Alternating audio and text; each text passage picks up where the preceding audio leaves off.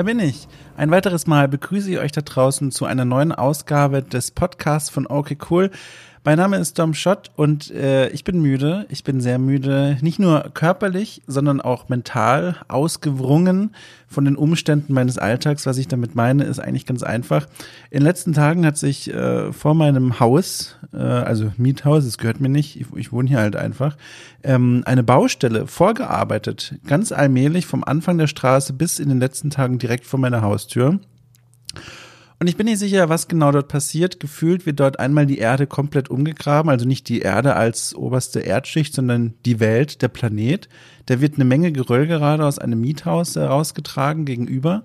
Da sind sehr viele Menschen am Werkeln. Alle müssen miteinander schreien, um sich zu verstehen.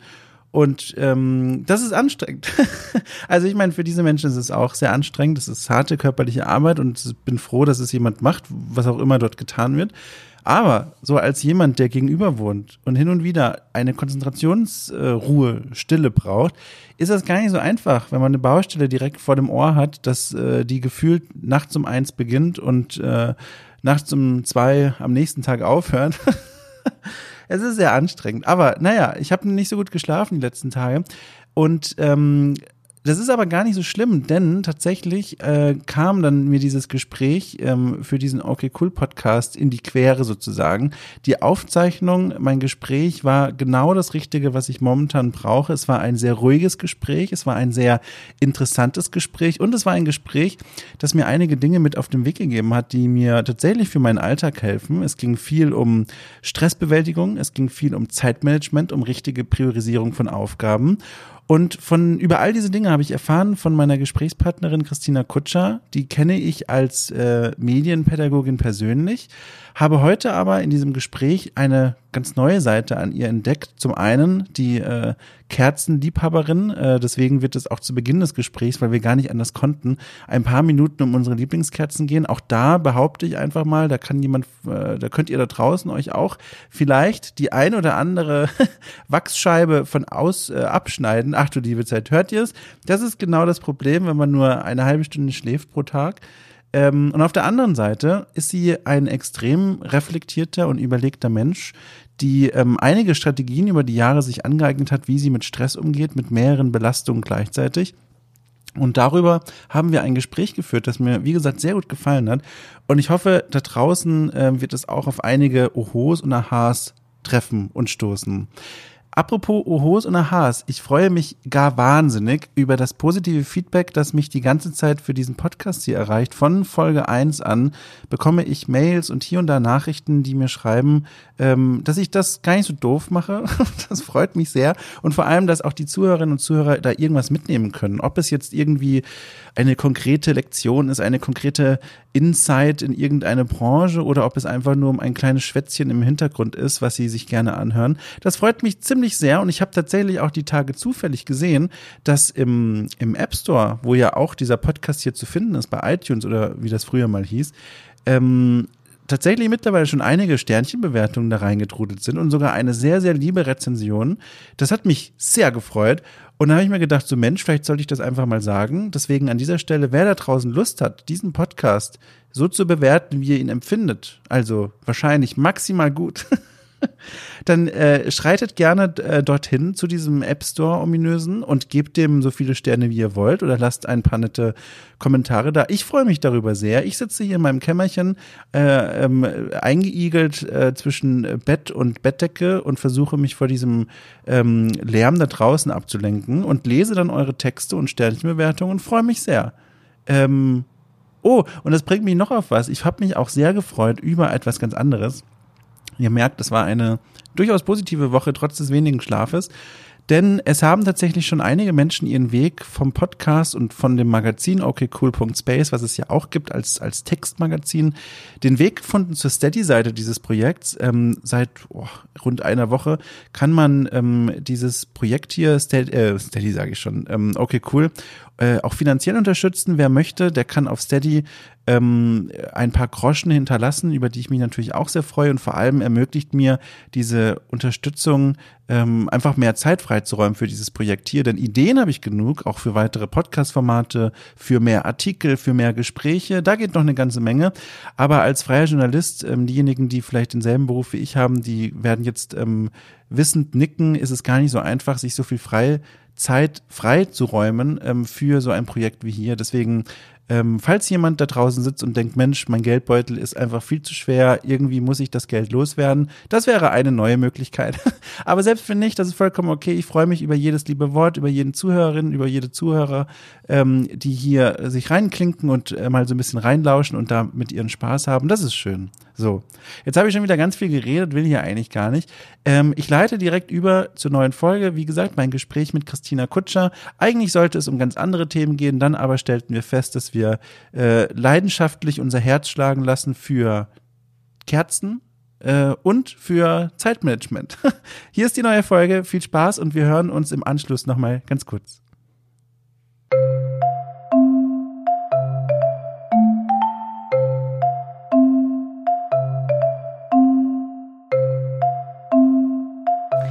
Ich mache mit drei Freundinnen so ab und zu, leider bisher nur so einmal im Jahr, äh, wir legen dann Tarotkarten, was halt oh. unfassbar geil ist. Wir haben auch schon mal Salbei verbrannt und so kleine Zettelchen und diverse Dinge ausprobiert. Und das ist immer sehr spannend. Und dann habe ich zum Geburtstag so ein kleines, selbstgeschriebenes, selbstgebasteltes Buch mit so Kerzenritualen bekommen und halt vier oh. schwarze Kerzen und so ein paar Rosenblüten getrocknete und die stehen jetzt auf so einer Schieferplatte bei mir.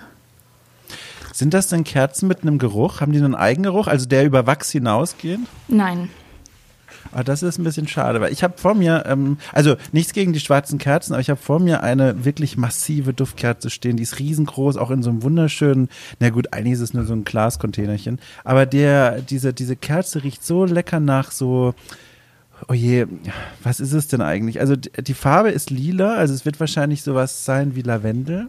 Äh, ich mhm. glaube, es ist Lavendel und es riecht sehr angenehm und ist außerdem gut gegen Ungeziefer und das ist dann gleich doppelt äh, gemoppelt.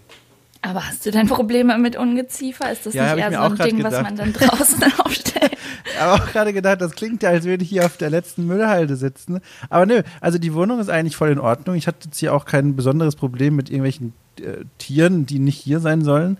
Aber ähm, das ist so ein netter Nebeneffekt. Das ist so ein bisschen wie wenn ich äh, irgendwas gekocht habe und dann dabei auf Wikipedia nachlese, was ich da eigentlich gerade für total gesunde Dinge esse. Und dann steht da so, ist auch super gegen äh, altersbedingte Gelenkschmerzen. Und dann denke ich mir, hoho, habe ich ja noch gar nicht, aber trotzdem gut zu wissen, dass ich hier schon was präventiv dagegen mache. Und das ist, glaube ich, mit diesem äh, Ungeziefer vertreibenden Geruch genauso. Okay, also und aber auch im Zweifel mehr Hoffnung und so imaginärer Plus-Effekt als so, tatsächlicher ja, Nutzen, was ja dann genau, wiederum auch einen Nutzen hat. Es ist so, genau, für das seelische Eigenheil ist es auf jeden Fall gut und man hat auch das Gefühl, man hat schon was getan für die Zukunft. Das ist so ein, ja, ja. so ein, so ein, so ein Vorlegen und das finde ich eigentlich ganz angenehm, weil du machst ja nichts außer das Ding anzünden und schon wirkt es und das finde ich eigentlich ganz, ganz nett, muss ich sagen. Ja, ja, kann ich verstehen. Ich hatte meine krasse Duftkerzenphase, ähm, aber mit so, so Weihrauch tatsächlich. Oh. Weihrauchduft oder Lagerfeuer oder sowas. Sehr oder gut. irgendwelche komischen Bäume. Und das hat die Leute immer verwirrt. Aber ich fand's richtig geil. Du, ich finde das auch fantastisch. Ich bin ja, weiß gar nicht, ob du das weißt, ich bin ja ähm, erzkatholisch erzogen, komme aus Süddeutschland, wo ja alle mhm. katholisch irgendwie sind und wurde dort, äh, wie sage ich das denn jetzt, äh, von meiner Familie dazu angehalten, äh, zu ministrieren, äh, den Dienst des Ministranten zu erfüllen. Und habe ich dann tatsächlich jahrelang. Und da bin ich natürlich geeicht worden auf, auf Weihrauch. Und das ist auch so eine der Sachen, wo ich heute sage, cool, dass ich dabei war, weil dieser, dieser Geruch, der ist schon toll. Also, wenn du da irgendwie mal Weihrauchkerzenempfehlung hast, die nehme ich wirklich gerne, weil das ist ein ganz feiner Geruch, den rieche ich sehr gern. Ja, mein Vater hat zu Weihnachten, also wirklich seine Freundin hasst das und meine Schwester auch. Aber er und ich finden das ziemlich geil. So ein kleines Räuchermännchen, das dann oh. ja auch so Weihrauch raucht quasi. Ist auch das Allerbeste. Da gibt's ganz tolle Sachen. Ich bin aber auch immer noch, also ich bin mitten in dieser Duftkerzenphase, von der du erzählt hast. Ähm, und ich habe noch gefühlt ganz viele Dinge, die ich ausprobieren kann vor mir. Habe aber auch schon wieder gleichzeitig gemerkt, dass ich diesen alten Fehler mache, den der mir bisher beim Essen passiert ist. Wenn ich eine Sache äh, finde, die mir gut gefällt, dann bleibe ich dabei, bis ich es nicht mehr sehen oder riechen kann. Und das passiert mir beim Essen so, wenn ich koche, wenn ich ein Rezept finde, dann wird das zu Tode gekocht, bis ich nicht mehr will und kann. Und bei der Kerze ist es genauso. Diese Edeka-Kerze hier, ähm, oder ich weiß gar nicht welche, ich glaube es war Edeka, keine Ahnung. Diese Discounter-Kerze hier, die ist halt einfach so gut. Die steht jetzt hier schon seit Monaten immer wieder drin äh, rum in dieser Wohnung. Und ich, ich, ich verpasse einfach zu experimentieren. Aber da ist ja nichts falsch dran. Also, wenn es ja. gut und erprobt ist, also dann wäre es ja auch fast schon dumm, davon wegzugehen. Dann doch lieber so lange ausnutzen, bis man keinen Bock mehr hat und dann kann man ja immer noch experimentieren. Ja, das stimmt. Aber dann denke ich an die großen Entdecker der Menschheitsgeschichte, die haben ja auch nicht gesagt, oh, ein, ein, neuer, ein neuer Kontinent. Äh, ist egal, was da hinten ist. Ich finde das hier vorne schon ganz gut am Strand. weißt ich finde daran ist überhaupt nichts falsch. Ja. Und ich weiß nicht, ob du jetzt so als Kolumbus der Duftkerzen niedergeschrieben werden möchtest, Lieber weil nicht. je entdeckerischer du unterwegs bist, desto größer ist ja auch die Chance, dass du irgendwann ähm, richtig dumme Dinge tust. Ganz genau. Und dann vielleicht doch lieber am eigenen Strand. Ich habe tatsächlich, ja, ich habe tatsächlich, als ich diesen Satz mit den Entdeckern eingefehlt habe, mir schon gedacht, ach du liebe Zeit, eigentlich ist es ja ganz furchtbar, weil egal wohin ich jetzt gehe, welchen Namen ich nenne, ich, ich laste mir ganz viel Schuld auf, die ich übernehme von ja. dieser Entdeckerpersönlichkeit. Deswegen habe ich es vage gelassen, aber du hast natürlich völlig recht. Also äh, vielleicht ist es auch ganz gut, dass ich hier bei diesen, bei der Duftkerze geblieben bin, die jetzt hier die ganze Zeit schon dastehen. Ja, vor allem können Duftkerzen auch sehr schnell sehr teuer werden, habe ich dann festgestellt. Oh ja. Also. Oh ja. Ich habe in meinem Leben irrational viel Geld für sowas ausgegeben. Andererseits habe ich für viele Dinge irrational viel Geld ausgegeben und mhm. bereue das nur so ein bisschen, muss ich sagen, weil war schon ganz geil dann. Mhm. Aber irgendwann wird man dann auch zum Snob bei allem wo man sich dann so reinhängt. Meine neue äh, äh, Snob-Idee ist Kaffee. Ich habe einen YouTube-Kanal gefunden von so einem Typen, der irgendwann mal Barista-Welt World Champion, was auch immer, irgendwie sowas. Ich glaube, so heißt es, ja. ja, irgendwie. Auf jeden Fall hat er so viel Ahnung von Kaffee und am Anfang dachte ich, okay, das ist halt ein Thema. Das sind also da stecke ich nie so viele Gedanken oder Zeit rein und was es für unterschiedliche Arten gibt und dann wie viel Gramm auf wie viel Liter und dann was für Wasser das sein muss und wie du das mhm. bei Filterkaffee also drüber gießt und mit was für einem Wasserkocher.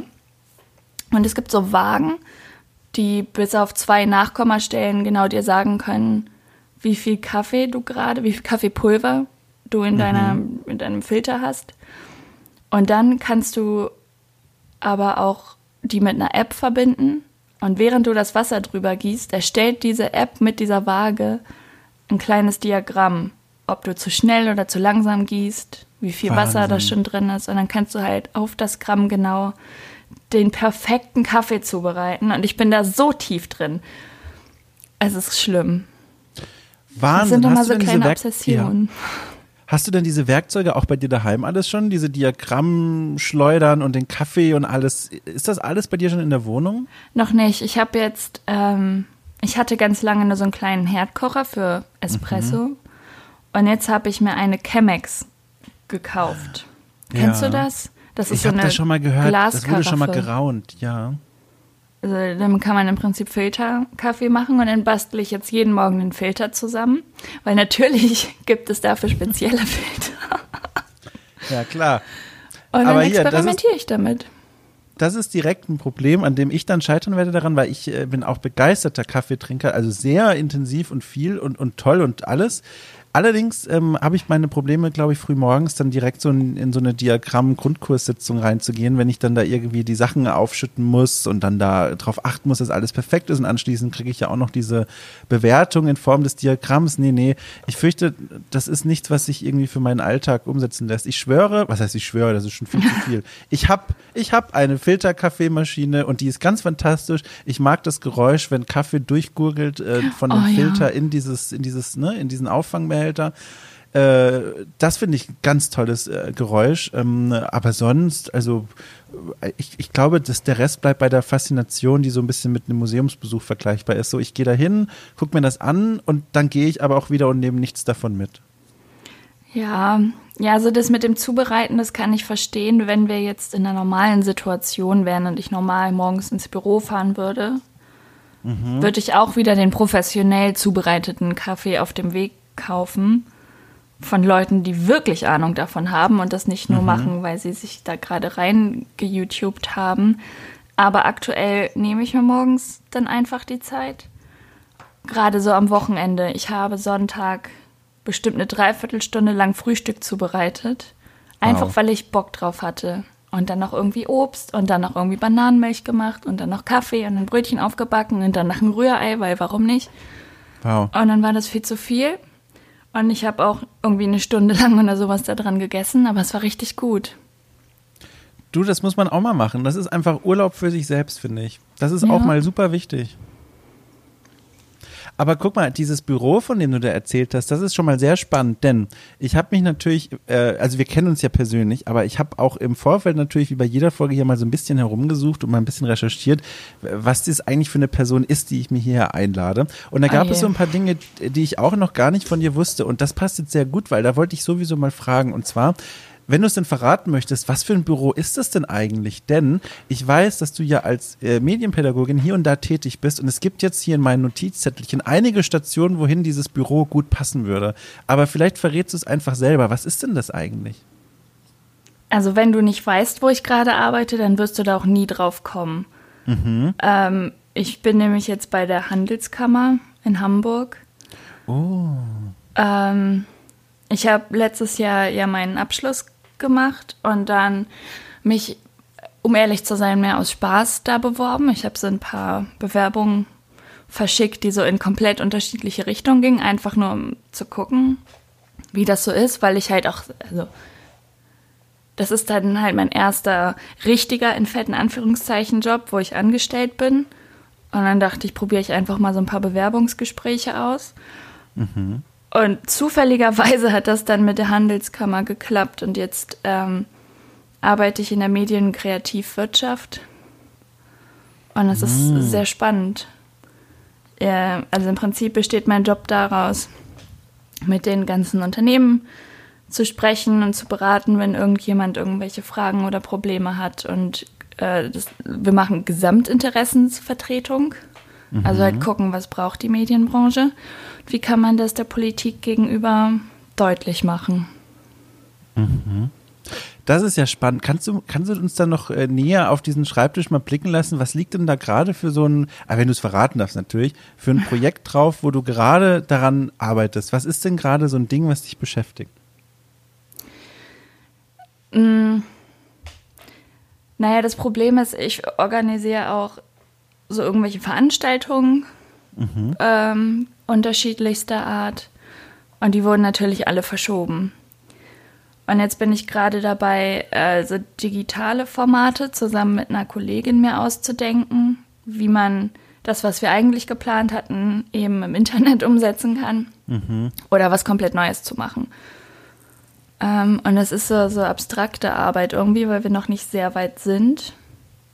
Weil so trotzdem kommen dann jeden Tag ganz unterschiedliche Anrufe rein. So, ich habe ein Problem mit dem und dem Programm oder ich habe irgendwie eine Frage zur GEMA oder wie ist denn das mit der, was halt sonst so kam, diese Corona-Soforthilfe, diese ganzen mhm. Sachen, die die letzten Monate so aktuell waren. Ähm, ja, also ich muss gestehen, dass mir so ein bisschen das, was ich eigentlich gerne machen würde, nämlich einfach mal so ein paar Stunden hinsetzen und an irgendeinem Projekt arbeiten, dass mir das verloren geht, weil so viel Day-to-Day-Arbeit da drin ist. Und oh, die ja. Handelskammer mhm. hatte gerade ähm, Wahlen. Das heißt, Unternehmerinnen und Unternehmer können sich zur Wahl stellen, um ins Plenum gewählt zu werden. Äh, das ist dann das Ehrenamt, das dem Hauptamt der Handelskammer den Input gibt und halt mhm. so die unternehmerische Seite aufzeigt. So, was sind denn die tatsächlichen Bedürfnisse? Genau, das wurde gewählt und das ähm, bedeutet in der Regel Umbruch. Und da sind wir auch mhm. gerade mittendrin. Und deswegen passiert irgendwie jeden Tag was Neues. Und ich bin noch gar nicht so weit gekommen, irgendwelche tollen Veranstaltungen weiter zu planen. Ach du liebe Zeit, das klingt ja für mich als Außenstehender, der das jetzt hier so hört, wie als wärst du umgeben von Baustellen, die alle gleichzeitig von dir bitte bearbeitet werden wollen. Es geht. Ich glaube, ich bin, ohne jetzt arrogant klingen zu wollen, ich glaube, ich bin sehr gut darin, Prioritäten zu setzen mittlerweile. Mhm. Und dann so ein bisschen für das gute Gefühl Sachen abzuhaken, die schnell gehen. Und dann weiß ich, ich habe schon was erledigt. Dann so ein bisschen an anderen Dingen zu arbeiten. Und wenn dann wieder was Neues reinkommt, zu gucken, ist das wichtig oder kann ich das auch morgen oder übermorgen machen? Mhm. Oder erledigt sich das vielleicht sogar von alleine? Ja, und dann geht es eigentlich. Und es ist mir ehrlich gesagt lieber, als mich zu langweilen und gar nichts zu tun zu haben. Weil das also hatte ich auch eine ja. Zeit lang jetzt im Homeoffice. Und das war scheiße. Ja. Also ist Priorisierung so ein bisschen dein, weiß ich nicht, kann man das sagen, dein, dein äh, Geheimtipp, um solche, solche Input-Overflows, wo, wo einfach von allen Seiten so viel Input und Fragen und Nachhaken kommt, um damit irgendwie so ein bisschen klarzukommen? Weil das ist ja so ein Problem, mit dem muss ich mich ja auch irgendwie jeden Tag auseinandersetzen. Natürlich in einem irgendwie anderen Kontext. Ich bin jetzt nicht bei der Handelskammer, aber da wird mal versucht, bei mir anzurufen. Dann dort kommt eine E-Mail, die, die ganz besonders wichtig ist und sofort beantwortet werden muss. Und da sitze ich auch manchmal hier und denke mir, also eigentlich wollte ich was ganz anderes machen und dann fällt es mir manchmal wirklich schwer, jetzt eine, ja, weiß ich nicht, so eine Art, ähm, wie bei den Sims, ne, so eine kleine Reihenfolge zu entwerfen, um was kümmere ich mich zuerst. Das ist gar nicht so einfach, weil du auch, weil dann ja auch noch so was Emotionales dazu kommst, zu beurteilen, was ist denn jetzt wichtig, wie lange kannst du wen warten lassen. Äh, kannst du da vielleicht den einen oder anderen super guten Tipp teilen, den ich mir einfach direkt aufschreibe und für mich umsetzen kann? Oh je, ich kann es zumindest versuchen. Also ich bin ein sehr großer Fan von Notizbüchern. Ich habe irgendwie mhm. drei Notizbücher, die parallel so am Laufen sind. Und halt eins für die Arbeit bei der Handelskammer. Und dann mache ich immer wieder neue To-Do-Listen mit Aufgaben, die jetzt nicht nur zehn Minuten in Anspruch nehmen, sondern irgendwie für vielleicht mal eine Stunde oder die ich mir aufschreiben muss, damit ich sie morgen machen kann, weil ich heute keine Lust drauf habe oder es nicht mehr passt oder ich da auf irgendwas warten muss. Ähm, und dann äh, kann man auch immer, oder das mache ich halt, gucken, ist eine andere Person davon abhängig? Wartet die Person jetzt darauf, dass ich die Aufgabe erfülle, damit sie weitermachen kann? Mhm. Oder ist es mhm. vielleicht gar nicht so dringend gerade? Ist es vielleicht mehr so ein, mach das, wenn du Zeit hast, was aber dir niemand sagt, weil natürlich immer alles sofort gemacht werden soll. Ähm, und ich mache halt, also ich mache dann immer so eine kleine To-Do-Liste auf einer Seite und dann ganz viele Notizen, was so den Tag passiert, wenn ich irgendwie ein Telefonat habe oder wie man sich halt so Notizen macht bei irgendwas, ne? Und dann ist diese Seite ganz schnell ganz unübersichtlich. Und dann mache ich eine neue Seite, wo ich dann die Aufgaben, die ich noch nicht geschafft habe, übernehme. Und dann kann ich ja immer sehen, was ziehe ich jetzt schon mm. länger mit und was nicht manchmal erledigen sich Dinge dann wirklich von alleine. Ähm, oder man sieht halt, sowas kann man dann vielleicht doch nochmal delegieren. Das ist auch, das habe ich jetzt gelernt, das ist sehr wichtig und sehr gut, ähm, Dinge von sich zu schieben, wenn sie jemand anders genauso gut erledigen könnte oder vielleicht sogar mhm. noch besser und da mehr Ahnung von hat und mehr Zeit. Äh, und das, was ich eben schon erwähnt habe, halt so kleine Dinge zu machen, um das Gefühl zu haben, dass man was erledigt hat. Äh, manchmal macht man dann nur so kleine Dinge und auf einmal ist der Tag schon rum. Und dann hat man irgendwie ein schlechtes Gefühl, weil man das Gefühl hat, doch nichts geschafft zu haben. und dann versuche ich immer nicht den Tag zu evaluieren, sondern die Woche. Und dann mhm. denke ich mir, Montag, es war nur so Kleinkram, kein wichtiges Projekt wurde weitergebracht. Das ist okay. Äh, es sind noch vier Tage, an, in, an denen ich was machen kann. Ja. Und wenn Freitag dann auch so ein beschissenes Gefühl ist, dann denke ich mir, scheiß drauf, jetzt ist Wochenende, jetzt beschäftige ich Ja. nicht mehr mit der Arbeit. Ja, das ist meine Arbeitsphilosophie. Ich weiß nicht, ob das so hilfreich ist, um ehrlich zu sein.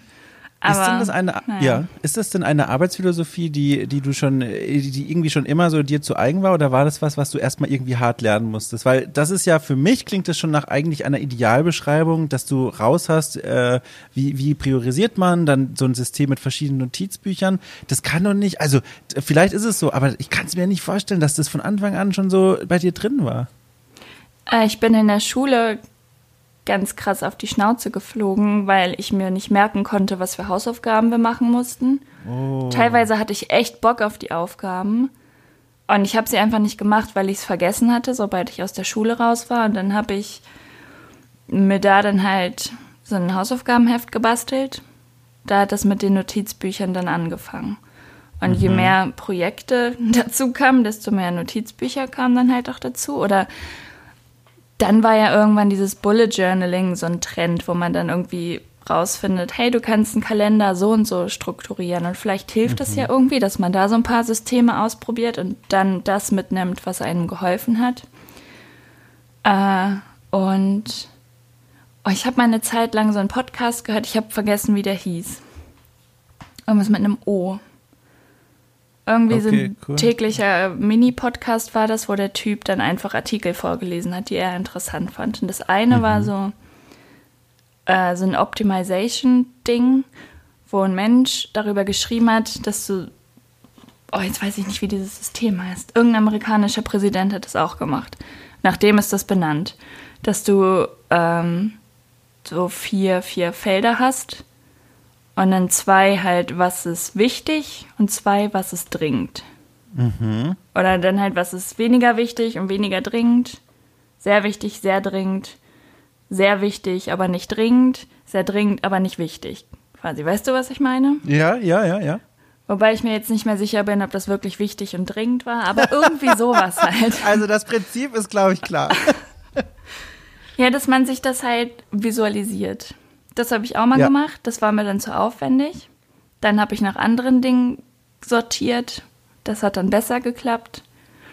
Und jetzt habe ich halt tausend Millionen Notizbücher, die voll sind. Ähm, das ist ja auch nicht jedermanns Sache. Trello funktioniert für viele.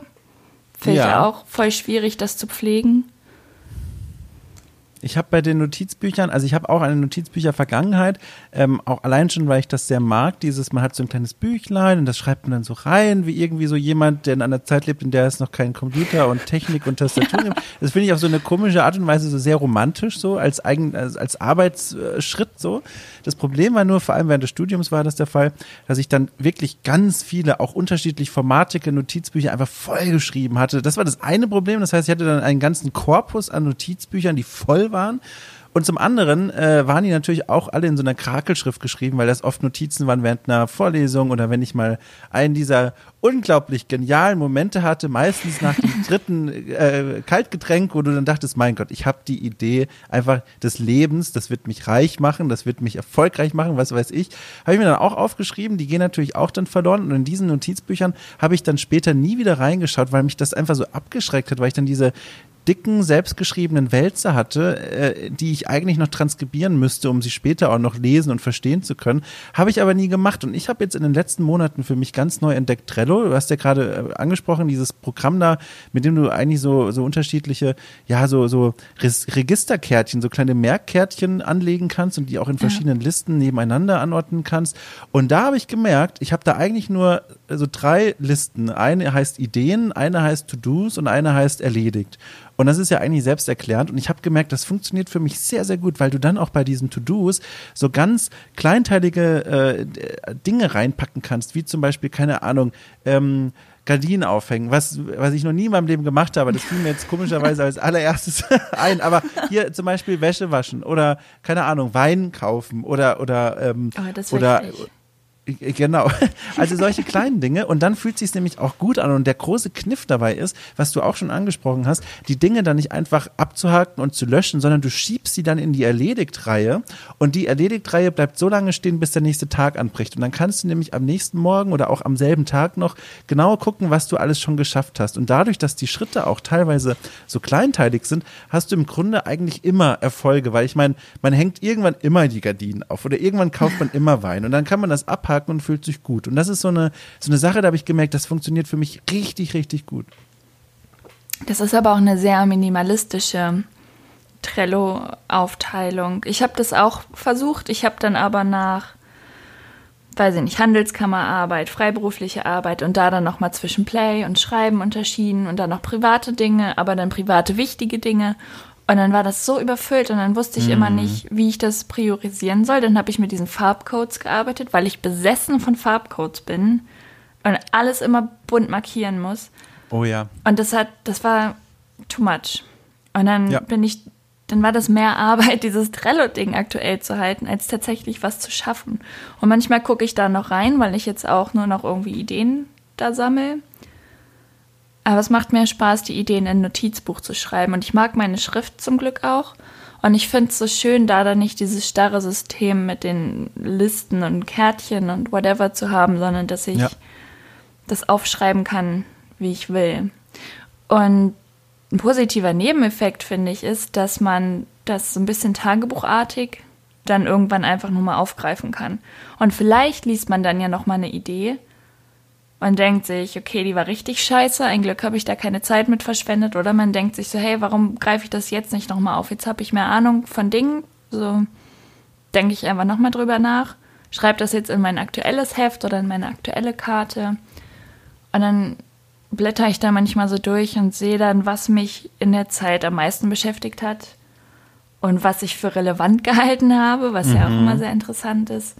Ich finde es sehr faszinierend die Sache mit den Farbcodes, da hast du völlig recht, da muss man sehr vorsichtig sein. Auch das ja. warnender Hinweis an alle Menschen, die gerade zuhören, denn äh, ich habe, ich kenne auch Menschen, bei denen durfte ich mal aufs Trello-Board, wie es ja heißt, draufschauen. Und das sind Boards, also die sehen aus wie solche Lagepläne im Zweiten Weltkrieg, wo du ganz viele Farben hast und so und so Aufschriften, die du gar nicht verstehst. Und für die Menschen funktioniert's, aber wenn ich das öffnen würde, würde ich mir irgendwie denken, also ich, ich falle eigentlich gleich ohnmächtig vom Stuhl, weil mich meine eigene To-Do-Liste so überfordert. Und deswegen habe ich auch so ein ganz einfaches System. Ich nenne es ähm, farblos grün System, denn es arbeitet mit den beiden Elementen farbenlos und grün. Farbenlos sind alle Dinge, die noch nicht erledigt sind und grün sind die erledigten Dinge. Aber und sind das die ja. Hä, du hast doch eine eigene Spalte für erledigt, oder? Genau, Markierst aber du die, die dann trotzdem noch grün? Genau, das ist eben das Tolle. Damit gibst du deinem Hirn quasi die maximale Stimulation, weil du Dinge nicht nur in den Erledigten reinschiebst, was schon das erste Tolle ist, sondern du klickst es dann nochmal an, suchst in den Farben nach Grün, gibst dem so ein richtig schönes, saftiges Apfelgrün, was so richtig nach glücklichem Apfel aussieht. Und dann strahlt es vor dir in einem saftigen Apfelgrün als erledigt und du weißt, du hast was getan. Und das ist was, was mich total, also das funktioniert für mich, für mein Hirn echt gut. Also das ist ein System, kann ich nur empfehlen, mal ausprobieren, weil man kann es auch schnell ausprobieren. Es kostet ja nicht viel Aufwand, mhm. ähm, im Gegensatz zu vielen dieser selbstgemalten Notizbücher. Und das ist echt so, das funktioniert so gut, dass das macht mein Gehirn sehr glücklich. Mich macht mein Gehirn sehr glücklich, wenn ich Dinge dann mit Textmarker markiere oder einfach Überschriften in einer anderen Farbe habe oder was Jetzt zum Beispiel für den Meme-Podcast mache ich mir immer Notizen, mhm. aber in so einem schwarzen, wunderschönen Stift, mit einem schwarzen, wunderschönen Stift. Und dann versuche ich das nochmal zu strukturieren und ich habe jetzt ähm, auch so fancy, fancy-mäßig Aquarellstifte als Textmarker, mhm. weil die nicht so grell sind. Ähm, und markiere dann damit Dinge oder unterstreiche oder kreise ein, was so Schlagwörter sind die mir dann helfen, wenn ich da irgendwelche Dinge erzähle. Und dann sieht das so schön bunt aus. Und das ist mhm. richtig gut. Und ich habe eine Zeit lang auch so den, den oberen Rand mit einem Textmarker dann grün gemacht, wenn die Seite fertig war und alles auf dieser Seite durch. Und dann konnte man das auch irgendwann von oben so sehen oder durchblättern und hatte dann ganz viele grüne Seiten mit Dingen, mit denen man sich schon beschäftigt hatte, die vorbei sind, die abgehakt sind. Ja. Das, das klingt nach was, was, was ich sehr schön finde, aber sehr weit von dem entfernt ist, was ich leisten kann. Aber ähm, spannendes Stichwort, der Meme-Podcast, darauf wollte ich nämlich auch nochmal hinaus und das, das bietet sich jetzt fantastisch an, als, als quasi als, als Seitenaus, Ausflug. Ähm, und zwar ähm, da wollte ich dich schon tatsächlich die ganze Zeit mal fragen. Das ist jetzt nicht so eine Floskel, die ich jetzt einfach nur sage, sondern ich meine es wirklich und ich wusste, ich, ich sehe in Anführungszeichen dich ja heute, deswegen kann ich dich jetzt hier mal fragen. Und zwar, du bist ja ein sehr umtrieb, umtriebiger Mensch. Also, das, äh, das ist übrigens so eine Anmoderation, die klingt wie so ein bisschen ähm, ZDR-Fit-Parade, finde ich. Wenn da so, wenn da so äh, äh, Volksmusikkünstlerinnen und Künstler sind, die besonders viele CDs gerade veröffentlicht haben, dann wird das, glaube ich, so von den Moderatoren angekündigt. Das habe ich so im Kopf. Aber egal, ich wollte sagen, sagen, du bist ja sehr umtriebig. Ich, wenn man mal so guckt und schaut, was du so schreibst, man kann dich lesen, auf jeden Fall zum Beispiel auf Lost Levels, dieses, mhm. ähm, äh, ich sag mal, äh, Indie-Blog-Magazin-Projekt. Ähm, ja. Dann gibt es ja noch die Seite, und da bin ich mir jetzt gar nicht sicher, ob du die noch aktuell befüllst, aber Gameplay war ja oh, auch nee, mal. da haben wir, ja, das war, da bin ich 2014 oder 15 dazu gekommen, da bestand genau. das schon eine Weile. Ähm, ja, ich weiß gar nicht, bis 2017, 18 vielleicht, habe ich da viel Lektorat gemacht und ab und zu ja. selber irgendwas. Und ähm, Caro, die man ja auch aus dem Internet kennt, war da auch. Und dann haben mhm. wir uns mhm. immer so tolle Ideen ausgedacht. Wir hatten zum Beispiel mal eine Review, ein Format, ein Review-Format, das genau einen Eintrag hatte. Das nannte sich Hörensagen.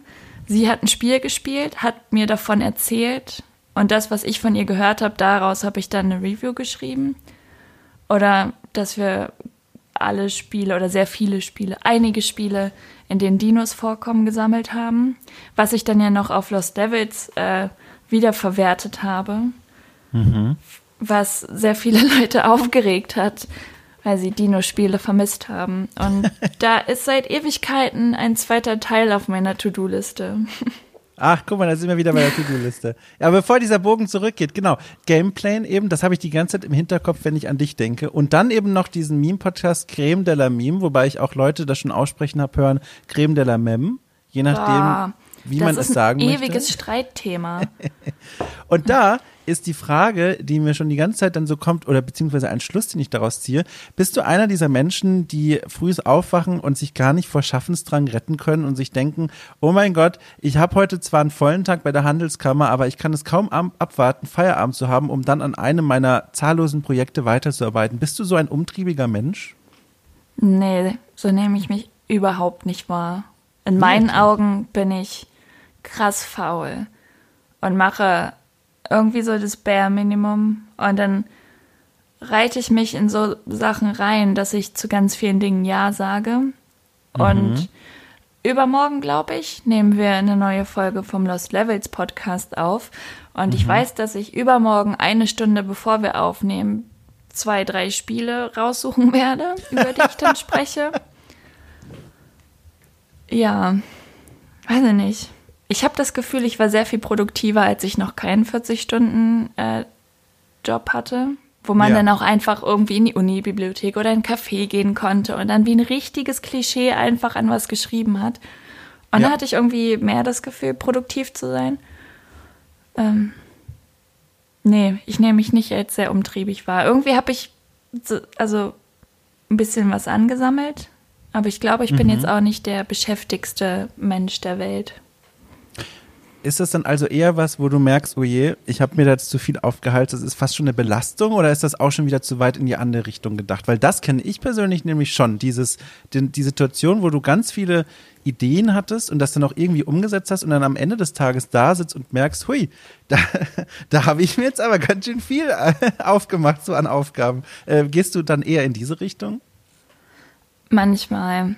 Ähm, vor dem Playfestival ist das manchmal so, dass dann, äh, wobei dann fallen halt einfach andere Dinge weg, dass ich da dann, mm, blöd gesagt, Kompromisse machen muss mhm. und sage, okay, jetzt hier schreibe ich für dieses Projekt einen Monat lang nichts oder ich setze mal bei irgendeinem Podcast für ein paar Folgen aus, dass ich mich auf irgendwas anderes konzentrieren kann.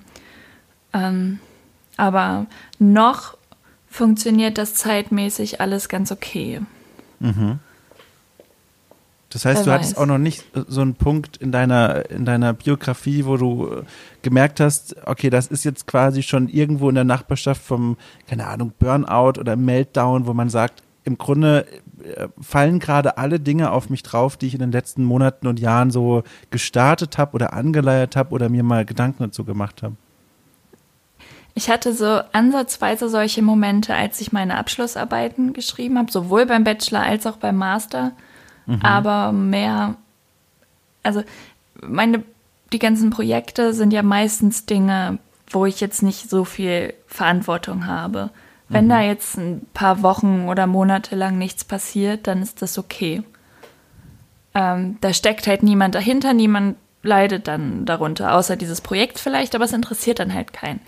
Mhm. Ähm, wenn jetzt wirklich Leute dahinter stecken, die ich dann irgendwie, wo ich das Gefühl hätte, dass ich sie fallen lasse, dass sie irgendwie darauf angewiesen sind, dass ich meinen Teil mache. Bisher ging das dann immer noch, dass ich diese Projekte noch weitermachen konnte. Toi, toi, toi. Ja, total. Ähm, ich klopfe auf, auf äh, äh, Teelichtkerze. ich habe auf Holz geklopft. Safety ich habe keins hier, ja. Ähm, ja, nee, aber bei den Abschlussarbeiten, da war das halt, boah, das ist stressig as fuck mhm. gewesen. Aber Wie sah ja. denn da so, das würde mich mal sehr interessieren, so einen, also wenn du dich dahin zurückbegeben möchtest mit deiner Erinnerung, ich weiß auch selbst, wie, wie, wie stressig solche Erinnerungen sein können an solche Zeiten, aber wie sah denn da so ein maximal stressiger Tag aus bei der Abschlussarbeit? Wie, wie, wie sah denn da so ein Alltag oder ein normaler Tag in deinem Leben aus, wenn er besonders stressig war? Also bei der Bachelorarbeit war halt am stressigsten, dass ich permanent das Gefühl hatte, was mache ich hier überhaupt? Wieso bilde ich mir ein, eine Bachelorarbeit über irgendwas schreiben zu können? Das war so mhm. mehr mentaler Stress als zeitlicher. Und bei der Masterarbeit, ähm, ich kann halt zu Hause nicht so gut arbeiten. Und dann bin ich immer ins Rechenzentrum gefahren, äh, aber auch so ganz gemütlich um 10 oder so, was 11 war ich dann da. Habe mich dann da hingesetzt und habe irgendwie bis 10 oder 11 abends da geschrieben und habe zwischendurch mal eine Pause gemacht. Und das Stressige ist dann, wenn man so drin ist und dann kommen Anrufe oder Nachrichten aus irgendeinem anderen Projekt, wo man dachte, man hätte das vorher alles geregelt, um jetzt in Ruhe was machen zu können, aber das ist halt auch irgendwo utopisch. Mhm. Und dass man dann sofort sich auf was anderes konzentrieren muss, aber eigentlich weiß, ich muss in ein paar Wochen diese Arbeit abgeben und ich will mich jetzt darauf konzentrieren, weil mir das irgendwie wichtiger erscheint. Aber gleichzeitig muss es bei dem anderen ja auch weitergehen, weil da vielleicht auch Geld dahinter steckt. Mhm. Ähm, das war richtig anstrengend. Ein Glück ist das vorbei. Ich höre immer noch äh, die Erleichterung aus der Stimme, wenn du darüber sprichst. Wie lange ist das jetzt her, das letzte Mal, dass du in dieser Abschlussarbeitssituation warst? Äh, meine Masterarbeit, die habe ich letztes Jahr im März abgegeben. Nein, das ist ja dann noch frischer als gedacht tatsächlich. Ey, dann kann ich es ja sagen, eigentlich Glückwunsch nachträglich, weil das ist ja quasi noch frisch. Ja, fantastisch. Darf man denn auch fragen, äh, lief es denn einigermaßen? Ja. okay. Ich möchte gar nicht mehr nachhaken, wenn du nicht mehr dazu sagen willst. Aber das ist doch schön, das ist doch gut. Ich kann dir das Gott. sagen, aber ich will nicht angehen. Na komm, das, ich glaube, wir können alle das richtig einordnen, wenn du jetzt deinen Triumph sagst. Vor allem, wenn dem davor auch so eine Zeit des Schweißes und äh, der Kräfteausgabe vorangegangen ist. Ja, also meine Arbeit war eine 1-3 und dann wow. war die mündliche Prüfung. Ich glaube, die ist diese Woche ein Jahr her. Die hatte ich irgendwie Mitte, Ende Mai letztes Jahr. Ich bin nicht gut in mündlichen Prüfungen. Das war dann nur eine 1-7 und ich hätte mir irgendwie eine 2,7 oder sowas gegeben, weil ich wirklich enttäuscht mhm. von mir selbst war. Aber ja, ich glaube, ich habe einen Schnitt von 1,4 oder sowas gehabt. Und zu dem Zeitpunkt war ich richtig stolz drauf. Und dann stand auf dem Zeugnis, dass das absoluter Durchschnitt ist. Oh, was ist das für ein Zeugnis? Warum steht das denn da? Es stand jetzt so der Notendurchschnitt von allen, die äh, in den Geisteswissenschaften im letzten Jahr äh, einen Abschluss hatten. 1,4, absoluter Durchschnitt. Und jetzt interessiert es halt wirklich niemanden mehr. Und jetzt mhm. ist der, der Stolz auch weg. Und das ist okay. Vielleicht finde ich ja irgendwas Neues, worauf ich stolz sein kann. Ja, aber du, das kenne ich sehr gut. Ich, äh, aus meinem Studium, ich kenne auch die Situation, du hast Hausarbeiten geschrieben oder Referate gehalten, für die du wochenlang geschwitzt und gekämpft und gefürchtet hast vor allem und auch wenig geschlafen, was fatalerweise. Und dann hältst du das oder gibst diese Arbeit ab und dann wird die gut bewertet, aber auch gut in deiner Welt. Das heißt, dass du auch selbst mit deinen eigenen hohen Ansprüchen sagst, das war, das ist echt gut so, das ist gut. Da fühlte ich mich immer so stundenlang danach noch unbesiegbar, wie einfach der größte Mensch der Welt. ich, ja. ich saß äh, quasi dann auf dem Boden entkräftet, aber dachte mir, ich strahle jetzt einfach nur Zufriedenheit, Glückseligkeit aus. Ich habe das die höchste Ebene der Erleuchtung erreicht, weil ich einfach so glücklich mit mir selbst war. Und dann so einen Tag später, spätestens spätestens ist das auch schon wieder weg. Und dann kommen wieder die alten Selbstzweifel und dann kommen wieder die alten Sorgen und Ängste. Und was ich da gelernt habe ist, und das kann ich ja mal in deine Richtung rüberwerfen, wenn du es nicht eh schon selber für dich erkannt hast, ähm, sowas finde ich ist immer eine fantastische Munition als Erinnerung für Momente, in denen man tatsächlich heute mal so ein bisschen an sich zweifelt oder auch mal Momente hat, wo man denkt, oh, bin ein bisschen traurig oder oh, irgendwie läuft es gerade hier und da nicht so gut. Da muss man sich mal an diese alten äh, Triumphe zurückerinnern, die vielleicht heute aus so einer oberflächlichen ersten Gedankenperspektive gar nicht mehr so viel wert sind, wenn man sich ja denkt, oh, das ist ja der Studiumsdurchschnitt und oh, da fragt ja heute keiner mehr danach. Aber man muss sich daran zurückerinnern, was das damals für ein krasser Triumph war und was man da geschafft hat einfach. Und ich finde, das ist dann so, das gibt einem heute dann noch ein bisschen was. Es ist so ein bisschen, da muss man so ein bisschen in sich reingehen. Aber das ist, finde ich, eine, eine Lektion, die ich gelernt habe. Das gibt einem tatsächlich Munition für die, für die Herausforderungen und schwierigen Momente der Zukunft. Das ist tatsächlich was, was, was viel wert ist. Ja, das ist ein sehr guter Tipp auf jeden Fall. Wobei ich gestehen muss, dass ich gar kein Problem damit habe, meine Erfolge mir groß zu denken. Ich kann sie mir ja. auch sehr gut kleinreden, aber ich kann das andersrum genauso gut. Äh, ich hatte das Gefühl mit den Referaten und Hausarbeiten, das du beschreibst, das war bei mir immer so ein bisschen auch mit Freude aber dann auch so ein bisschen Charme, aber auch ein mhm. bisschen Schadenfreude, weil ich mich krass durchgemogelt habe teilweise. Was heißt das? Das musst du kurz erklären. Wir mussten mal ein Referat halten, also eine Präsentation über ein 300, 400 Seiten Buch. Das mhm. hatte ich nicht gelesen. Und ich habe mir aber am Abend davor sehr viel Spark Notes und sowas durchgelesen. Und dann habe ich beschlossen, ich beschränke mich in meiner Präsentation einfach auf einen Teil blätter wild durch das Buch und sammle jedes Zitat raus, was ansatzweise dazu passt. Also ich habe das Gegenteil von wissenschaftlichem Arbeiten gemacht. Und dann ist das aber trotzdem eine richtig gute Präsentation geworden. Und das war so beschämend und trotzdem war ich so glücklich. Ich habe ich hab da aber auch immer so eine Anekdote mir ähm, zurechtgelegt. Das hatte ich während der Uni oft bei Referaten, weil ich das Gefühl hatte, ich habe mich zu wenig vorbereitet, aus welchen Gründen auch immer, habe ich mir immer gedacht, wenn du jetzt da vorne stehst, äh, vor den versammelten Mitstudierenden und, und Dozenten und so weiter, und da kommt irgendwie der Moment, wo ich merke, es driftet ab, die Leute finden scheiße, was du erzählt hast, und du kamst auch generell nicht so gut an mit dem, was du da präsentiert hast, dann erzählst du einfach, dass du dich auf dem Weg zur Präsentation schwer verletzt hast.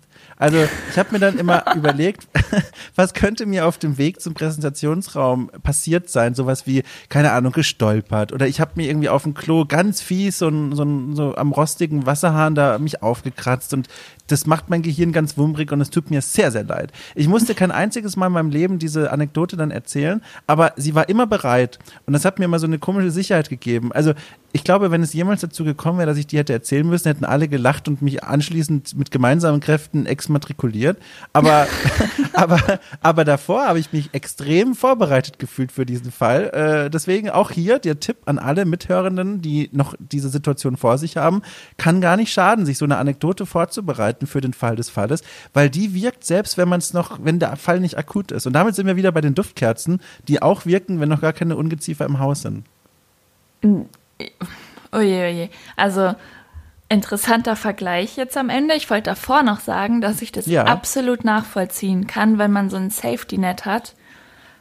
Ähm, auch bei irgendwelchen Vorträgen oder sowas, die ich heute habe, was jetzt nicht mehr ganz so oft der Fall ist, aber dass man sich irgendwas ausdenkt wo, oder, oder irgendwas hat, woran man sich klammern kann, wo man total mhm. sicher mit ist, weil man es so oft in seinem Kopf durchgespielt hat. Und wenn man das dann einmal abspielt und direkt das Gefühl hat, man hat das genauso delivered, wie man das in seinem Kopf geübt hat, dann ist man schon mal ein Stück weit sicherer und, und beruhigter. Weil ich kann wirklich nicht so gut frei und unvorbereitet Menschen Dinge erzählen. Das mhm. war am Anfang bei der Handelskammer wirklich unangenehm, wenn wir so Abteilungsbesprechungen hatten. Und es waren nee. wirklich nicht viele Leute, aber wenn dann ich was sagen musste und überhaupt nicht darauf vorbereitet war, boah, dann bin ich so nervös geworden und ich werde auch rot bei sowas und das macht es dann nur noch schlimmer. Ja. Und deswegen, auch deswegen schreibe ich so viele Dinge auf, damit ich mir das hm. mehrmals durchlese und dann ganz genau weiß, was passiert ist und was ich machen will und was Sache ist. Wenn du sagst, da sitzen nicht so viele Leute, wie viel, wie viel müssen wir uns da jetzt vorstellen, so ganz grob? Äh, zwei, vier, sechs. Mit mir sieben. Naja, und wie das groß ist, ist der so Raum? So etwa? Boah, der Raum ist winzig, in dem wir diese Besprechung haben. Hm. Wir sitzen dann alle an einem Tisch so Esstischgröße, wo halt Ach, acht Leute Zeit. dran passen dann. Ja. Du, das ist aber eine Situation, die ist eigentlich schon angsteinflößender als ein Vortrag in einem großen Plenum vor 100 Leuten halten. Wenn alle so dicht gedrängt sitzen, dass du quasi jede einzelne mimische Verrenkung sofort siehst und mitbekommst. Ja, ja. Das ist also, da, guck mal, da kann ich dir direkt sagen, da kannst du jedes Mal eigentlich stolz auf dich sein, wenn du es geschafft hast, weil das finde ich ist eigentlich schon, das ist schon Masterclass vom Schwierigkeitsgrad her, finde ich. Ich finde, viel schwerere Dinge können eigentlich gar nicht mehr passieren.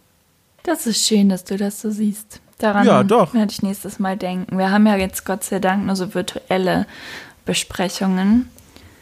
Da ist das sehr viel einfacher. Vor allem, wenn man dann. Ich hatte aber die ganze Zeit die Hoffnung, dass meine Kamera genauso beschissen aussieht wie die der anderen, so total verpixelt. Und dann meinte die eine Kollegin letztens: Boah, Christina, du hast aber eine richtig gute Kamera, die kann man richtig gut erkennen. Ich dachte, das ist halt richtig ungünstig tatsächlich. Dann könnt ihr ja auch sehen, wenn ich irgendwie nicht auf den Bildschirm gucke oder die Augen verdrehe oder so. Gut zu wissen. Du, ich habe auch äh, in diesen Corona-Zeiten, in denen diese Videochats jetzt äh, gang und gäbe geworden sind, äh, auch tatsächlich vor einem Gespräch, so ein berufliches Gespräch, was relativ wichtig war, war ich wirklich aufgeregt, weil ich auch nicht wusste, was da auf mich zukommt. Da habe ich tatsächlich überlegt, so durchtrieben bin ich da manchmal, durchtrieben kreativ, da habe ich überlegt, im Vorfeld auf Steam irgendwie ein großes Spiel runterzuladen, damit meine Leitung möglichst beansprucht ist und mein Bild dann möglichst verpixelt ist, weil die Leitung natürlich gerade ächzt, weil ich da 500 Gigabyte Spiel runterlade und dadurch meine, meine nervöse Mimik nicht so zu erkennen ist. Ich habe es am Ende nicht gemacht, aber ich sag mal so, Steam war offen während des Gesprächs und es war wieder genau dasselbe während der Uni. Meine Anekdote, die ich vorbereitet habe, das war so mein Rückfallbecken. Ne? Ich hatte keine ja. Ahnung, ob das überhaupt technisch funktioniert, aber das war so eine Idee, die hat mir dann wieder Sicherheit gegeben. Ja, ich habe mal in einem Film mit Lindsay Lohan gesehen, dass sie, um äh, so unterbrochenes Telefonsignal zu simulieren, mit Bonbonpapier geraschelt hat. ja. Und daran muss ich immer denken, oder ich hatte richtig krass Angst vorm Telefonieren, wie so viele Leute, ja. nehme ich an. Und wenn man das muss und sich in so eine professionelle Rolle reindenken kann und dann so tut, als wäre man ultra kompetent und wüsste alles und alles ist gut, dann geht das. Aber ich habe trotzdem immer so ein bisschen im Blick, was könnte hier jetzt unangenehme Geräusche machen? Oder mhm. lege ich einfach auf und sage, die Verbindung war weg oder sowas? Ja. Habe ich auch noch nie gemacht. Aber ich weiß, dass ich es könnte, wenn es hart auf hart kommt. Ja, ja, da muss man, glaube ich, einfach die Kreativität, die man da so hat, irgendwie zusammenkratzen und sich vorher Geschichten überlegen. Ich habe ja hier auch diese zwei ganz wunderbaren Kater, Emil und Samson, und da habe ich auch immer bei Telefonaten, bei denen ich weiß, die sind anstrengend aus allen möglichen Gründen, egal ob wegen des Themas oder wegen des Gesprächspartners oder der Partnerin, ähm, dann immer auch schon so im Hinterkopf, na gut, vielleicht stolper ich gerade versehentlich über einen der Karte, dann fällt mein Handy runter. Das heißt, es gibt mir locker fünf bis zwölf Minuten Zeit, in denen ich ja. nachdenken kann. Und das ist so, das ist so meine Geschichte. Aber was du vorhin noch erzählt hast, darüber möchte ich noch, da möchte ich nur unbedingt kurz hinaus, weil da habe ich mich auch, da habe ich intensiv genickt, weil ich das auch sehr gut kenne von meiner eigenen äh, Biografie, was jetzt irgendwie viel größer klingt, als eigentlich gemeint ist. Und zwar hattest du erzählt, dass es, ähm, oder vielmehr angemerkt, dass es durchaus schwer ist, bei so einem 40-Stunden-Job noch produktiv zu sein, wenn du eben diese Belastung eines Vollzeitjobs hast. Und da frage ich mich auch, wie machst du das eigentlich? Weil, um so mal kurz in Erinnerung zu rufen, du bist mehr oder weniger regelmäßig dann für Lost Levels zu hören und auch für zu lesen. Du hast diesen Meme-Podcast äh, und, und das sind ja durchaus Dinge, für die man sich ja auch im Kopf quasi Kapazitäten mal freiräumen muss, um, um über diese Dinge nachzudenken, um sich vorzubereiten, um Dinge zu planen. Wie machst du das denn? Weil ich frage das nämlich so, so nachhaken, denn ich habe selber mal so eine Phase gehabt, in der ich noch festangestellt war, auch einen 40-Stunden-Job hatte ähm, als Spielejournalist und dann habe ich nach Feierabend quasi immer noch an meinem äh, Hobbyprojekt Arceo Games weitergeschrieben. Und ich habe es eigentlich falsch gemacht, weil mir hat das super viel Spaß gemacht, aber so nach einem halben Jahr war ich halt völlig am Ende. Also ich hatte mich völlig verausgabt und brauchte erstmal viele Monate, um wieder so ein bisschen Kraft zu finden und zurückzufinden. Und alle, die schon mal irgendwie kreativ gearbeitet haben, wissen, glaube ich, auch, was ich meine. Wie machst du das denn? Also wie, wie, wie, wie, wie, wie teilst du dir deine Kräfte ein? Wie, wie hebst du dir deine Kräfte dafür auf? Also erstmal glaube ich nicht an 40-Stunden-Wochen.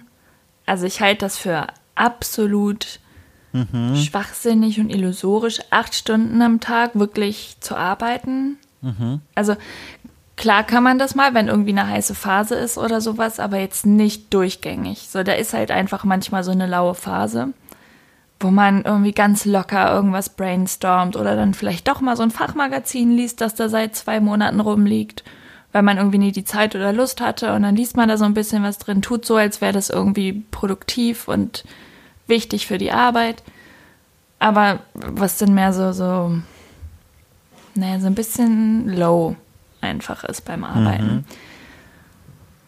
Mhm. Und deswegen, weiß nicht, manchmal mache ich mir zu, keine Ahnung, irgendwelchen Podcast-Ideen oder sowas, Notizen. Gerade so die Meme-Sachen, da muss man sich ja dann so ein bisschen vorbereiten. Was bedeutet ja. das? Was kann man da rein interpretieren? Dies, das. Und dann mache ich einfach so ein paar Notizen, habe dann das Gefühl, also dass das keine Arbeit ist. Ich mache mir das dann zur Arbeit, ich setze mir irgendwelche Challenges. Ich muss alles irgendwie zu einer Challenge machen, um mich überhaupt zu motivieren. Mhm. Äh, und dann habe ich aber das Gefühl, ich habe was geschafft, aber gleichzeitig war das keine richtige Arbeit im Sinne von die Arbeit, für die ich tatsächlich bezahlt werde. Mhm. Und deswegen war das so mein Ventil, so wie so ein kreatives Ventil. Ja. Und das hilft sehr krass. Und dann, das ist ja, das sind ja Hobbys für mich. Und deswegen versuche ich das nicht zu stressig zu sehen und da schon was reinzustecken. Aber wenn es nicht geht, dann geht es halt nicht. Und bisher war mir da auch noch nie jemand böse. Ganz im Gegenteil. Ja. Sind immer alle sehr verständnisvoll. Und mir ist es wichtig, das weiterhin zu machen. Ähm, oh, ich habe das gemerkt, als ich angefangen habe bei der Handelskammer, hatte ich nebenbei noch einen Lehrauftrag an der Hochschule hier, mhm. äh, wo ich dann tatsächlich so meine medienpädagogischen Dinge mit reingebracht habe, weil es ging um Medienpädagogik in dem Seminar. Und ich war immer so befreit, als ich dann aus diesem Seminar rausging oder auch schon hingefahren bin, weil es so schön war, mal wieder Medienpädagogik zu machen und nicht mhm. in dem Job zu sein, der da ja noch komplett neu für mich war und alles auf den Kopf gestellt hat, was ich davor irgendwie gemacht habe. Äh, und meine, meine ganze Arbeitswelt durcheinander gebracht hat oder geordnet hat, besser gesagt so forcefully strukturiert hat. Ich kann kein Deutsch mehr sprechen, übrigens, das tut mir leid. Das ist voll in Ordnung. Ähm, und auch wenn das Arbeit war, wenn es anstrengend war, war das trotzdem mental sehr erholsam. Mhm. Und so versuche ich, die Podcasts und Artikel und sowas zu sehen. Das ist einfach was Schönes, was man machen kann. Ja, also ich finde toll, dass es für dich gut funktioniert. Bei mir war das damals so und heute auch noch so ein bisschen. Ich habe ja auch natürlich diese Dinge, die mir Spaß machen, die aber irgendwie, wenn man von außen drauf guckt, immer noch Arbeit sind. Also Artikel schreiben, Ideen irgendwie entwickeln zu Pitches oder was. Das macht mir total viel Spaß, aber ist ja auch irgendwie Arbeit. Und da habe ich gemerkt, diese Ausfahrt, die du da beschrieben hast, die ist für mich schon gar nicht mehr existent. Ich muss das immer anders machen. Ich habe mir so einen so einen Entschleunigungsstoppschild im Kopf quasi organisiert. Das heißt, wenn ich merke, oh, ich reite hier gerade auf dieser Arbeitswelle völlig unkontrolliert. Im Moment fühlt sich's cool an, weil ich irgendwie von einem Projekt zum nächsten springe und es läuft irgendwie alles und es ist total produktiv und toll und bla. Ähm, dann aber rechtzeitig mal abzusteigen und quasi auch mal den Arbeitsplatz zu wechseln. Ich meine, vor Corona-Zeiten bedeutete das ähm, vom Homeoffice in die Bibliothek oder ins Café. Jetzt bedeutet das ja. eher so vom Schreibtisch auf die Couch so ein paar Meter und dann ein paar Umwege laufen durch die Wohnung, damit es sich ein bisschen länger anfühlt. Aber diese bewussten Entschleunigungsmomente, die sind total wichtig geworden. Also quasi dem Kopf auch mal zu signalisieren, stopp, du gehst jetzt vom Schreibtisch auf die Couch, legst da dein Bettzeug quasi hin und, und kuschelst dich unter die größte Decke, die du finden kannst und arbeitest da weiter. Damit kann ich zumindest meinem Kopf sagen, jetzt wird mal ein bisschen langsamer gemacht und das hilft total. Also das ist vielleicht auch so eine Lektion, die ich da gelernt habe, wenn man schon sich nicht mehr inhaltlich irgendwie unterscheiden kann zwischen, das ist jetzt wirklich Hobby und Spaß und das ist wirklich Ernst, Arbeit, Arbeit, dann kann man wenigstens die Umgebung so ein bisschen ändern, damit das Hirn denkt, ach guck mal jetzt, jetzt sind wir ein bisschen im Urlaub, so jetzt können wir ein bisschen entspannter machen. Mhm. Das hatte ich auch vor Corona-Zeiten, dass ich eben, wenn ich zu Hause war, dachte, okay, jetzt zumindest keine Handelskammerarbeit mehr, sondern nur mhm. noch die anderen Sachen, ähm, was ja jetzt auch total schwierig ist. Und dieser, ich weiß leider, heißt das Entschleunigungswelle, was es auch im Straßenverkehr gibt, diese Speedbumper. Diese, oh, das weiß ich nicht, aber ich glaube, das ist eine sehr schöne wörtliche Übersetzung. Nehmen wir einfach. Ja, also diese Entschleunigungswellen, die musste ich mir für Privates äh, ja. errichten, weil so vor Corona-Zeiten, wenn man dann halt den ganzen Tag im Büro war und dann vielleicht noch irgendwie was aufgenommen hat oder an irgendwas gearbeitet hat und dann noch mit Freunden was trinken geht oder was essen so, das war so anstrengend. Mhm. Und da musste ich dann lernen, Nein zu sagen. Und auch das war vollkommen okay. Auch da waren alle oder sind nach wie vor alle sehr verständnisvoll, wenn ich sage, ich kann das halt gerade einfach nicht. So ist alles zu viel. Ich brauche jetzt Zeit für mich. Und vielleicht, also ich gehe davon aus, dass ich das irgendwann auch bei meinen ganzen Arbeitssachen habe. Aber diese private, ähm, dieses Overwhelming, oh Gott. Wie ja, überwältigend. Überwältigung, genau. ja. Also diese private Überwältigung, die kam davor. Ja. Ja, und das ist auch was, was man jetzt gerade noch in diesen Corona-Zeiten äh, ähm, besonders ernst nehmen muss, dass man aufpassen muss, sich jetzt nicht ähm, das, den Kalender vollzupacken mit jedem Tag ist ein Videochat mit irgendeinem Freundeskreis, weil das ist zwar toll und schön, aber man kann sich auch daran ausbrennen, wie man sich an der Arbeit ausbrennen kann. Auch da muss man, finde ich, ja. wirklich aufpassen, dass man sich dann nicht äh, kaputt socialized quasi. Ja, das ist ähm, Kaputt socialisen, ja, das ist sehr schön und das ist sehr wahr vor allem. Lustigerweise habe ich genau diese Woche jeden Abend irgendwas. Oh Gott. Aber es ist ja nur diese eine Woche. Letzte Woche war dafür total entspannt. Du, aber ich freue mich, dass du jetzt ausgerechnet, wenn gerade deine Wochen so voll beschäftigt und voll belastet sind, heute nochmal Zeit gefunden hast, dich mit mir zusammenzusetzen und über so total hilfreiche und konstruktive Themen zu sprechen, wie Zeitmanagement, wie man Projekte bewältigt und all das.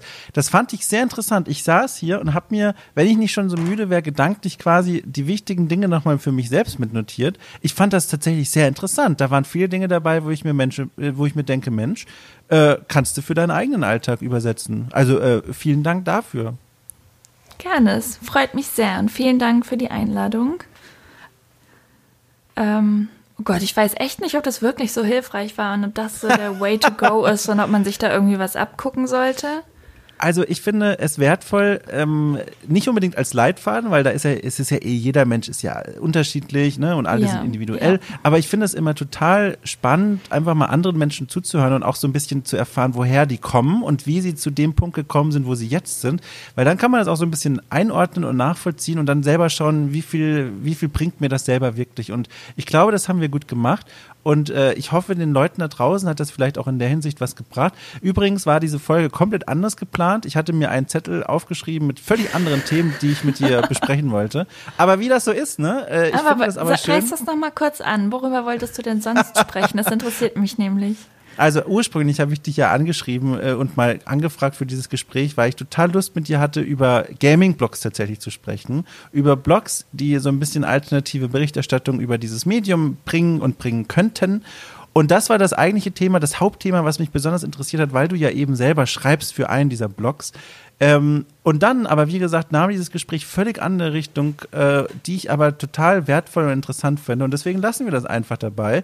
Und dann sagen wir einfach, guck mal, vielleicht lade ich dich dann nochmal, was heißt vielleicht? Ich würde dich gerne einladen.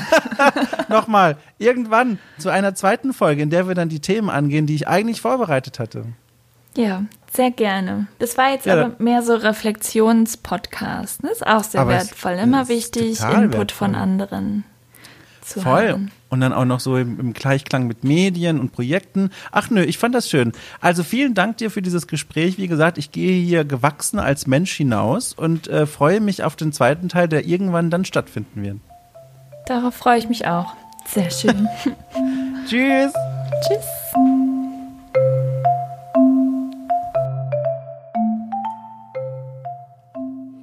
Ja, das war mein Gespräch mit Christina. Wie gesagt, ein sehr schönes Gespräch. Ich hoffe, es hat euch da draußen auch gefallen. Äh, wenn ihr ganz neu auf diesen Podcast gestoßen seid, hört doch mal gern die alten Folgen rein. die alten Folgen. Da sind die ersten vier Folgen. So lange her ist es noch nicht. Aber auch da bin ich auf äh, sehr unterschiedliche Menschen gestoßen, habe mich über sehr unterschiedliche Themen unterhalten. Äh, vielleicht gefällt's euch ja. Und wenn nicht, dann äh, tut's mir leid. Dann habe ich nächste Woche einen neuen Versuch. Und äh, bis dahin. Tschüss.